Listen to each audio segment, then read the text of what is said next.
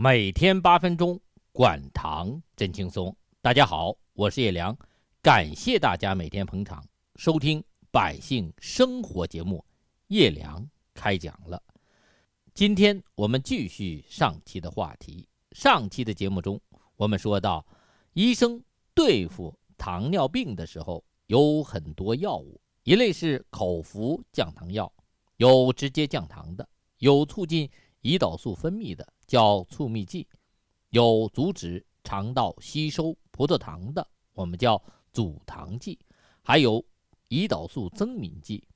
如果这些口服降糖药效果不好，医生还会让我们打胰岛素。降糖药的好处就是，您吃上药，打上针，测空腹血糖和餐后两小时血糖，这血糖肯定会降。但能不能降到合适的范围内，会不会导致血糖大起大落，这就不好说了。如果您吃着降糖药，打着胰岛素，这血糖还是高，空腹高，餐后高，那你一定要学会食疗，用食疗管糖的方法，帮助我们胃肠道恢复产生肠促胰素。而当您自己肠道内的天然大药肠促胰素分泌一多，您的胰岛功能就会开始恢复。等您。胰岛功能一恢复，这血糖就更容易精准控制了。如果您吃着药打着针，发现自己空腹血糖就高一点餐后两小时血糖还不错，您可别放松警惕，抽一个时间测测自己的五点血糖，您也许会发现自己要么是餐后半小时和餐后一小时血糖高的吓人。要么是餐后三小时，等降糖药的药劲儿一过，这血糖又窜了上去。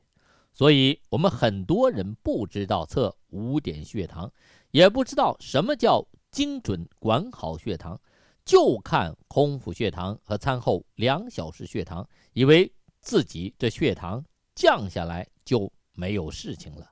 但经常的情况是，三年过后，并发症开始了。先是眼睛看东西模模糊糊难受，或者皮肤痒得要命；还有的人手脚发凉，浑身乏力；有的人小便开始起大量的泡沫；有的人心脏开始不舒服，胸闷、心口难受，总感觉被什么压着，喘不上气来；还有的人开始出现耳鸣、耳背的情况，记忆力差了，老犯糊涂。还白天老是昏昏沉沉，别人不跟他说话，这人过一会儿就瞌睡或者迷糊了。还有的人开始走一段路腿疼，得歇一会儿才能缓过劲儿来。如果您得糖尿病，您可以这样：把手紧握一会儿，然后放开手指，看看手掌中心需要多长时间才能由白变红。您可以和小孩子比一比。如果您需要很长时间，说明您的血管情况不好，这糖尿病影响您的小血管了。您最好去医院做一下眼底检查，看看眼底血管病变的情况。如果眼底血管病变严重，您最好再测测尿中的蛋白情况。这眼底是一层小血管。他们出问题了，您的肾是一团团小血管，情况也好不了哪里去。我们不能等到心梗了、脑卒中了、糖尿病足了、眼失明了、肾衰了，才后悔当初没有好好控制血糖。那个时候，您一年花十万、二十万不说，还自己受老罪了。所以我一直倡导的就是要精准管好血糖。怎么精准管好血糖？第一，听医生的话，按医生的要求吃降糖药。第二，要学会食疗管糖。食疗管糖的方法和医生的降糖药一样，有很多类型。有恢复肠道功能的，像我经常爱让朋友们吃的杂菌汤，就是用猴头菌、北虫草、毛头鬼伞、灰树花这类菌类蘑菇做成汤，提高肠道免疫力，恢复肠道功能。杂菌汤我建议晚餐前喝，这样早餐前喝管糖食疗汤，午餐前喝管糖食疗汤。这些粗纤维能刺激小肠下端细胞分泌肠促胰素，晚餐前喝杂菌汤就能恢复肠道功能，让肠道细胞有个好的修复和休养的时间。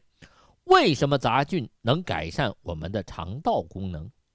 我们大家可以想象一下，我们的祖先在大森林里，蘑菇菌子是不是算？最好找到的一种食物，千百万年来，我们的肠道进化的过程中，从来就不少这些东西。现在我们突然不吃了，那您说您的肠道是不是感觉少了什么？当然，如果您有痛风，就别吃杂菌类的东西。大家记住这个禁忌就行了。晚餐前喝碗杂菌汤，方子也给大家了，猴头菌。北虫草、毛头鬼伞，就是鸡腿菇，还有灰树花。为啥选这几种菌呢？因为这是大家长期喝杂菌汤总结出来的。它们不但恢复肠道功能，也可以提高肠道免疫力，还能帮助稳定血糖、降低血脂。除了杂菌汤，还有就是我们刚才说的早餐前喝。午餐前喝的管糖食疗汤，这个方子我已经说过了，我再重复一下：燕麦麸皮、大麦嫩苗粉、豌豆苗、山药、葛根、黄精、茯苓、桑叶、青果。为啥不是燕麦，是燕麦麸皮？这还得从十几年前中科院农研所卖燕麦说起。中科院很多年前。都搞三产，开始的时候是农研所燕麦研究室的人自己生产燕麦，后来糖尿病人多了，来买燕麦的人也多了，研究室就一个小作坊，生产不过来，就请外面的工厂加工，结果人家偷工减料，把燕麦麸皮掺和着卖，没想到一些人说不好吃，坚决要求退货。而更多的人拼命就要这批货，怎么回事呢？我们下期再说。每天八分钟，管糖真轻松，欢迎大家每天收听百姓生活节目。叶良开讲了。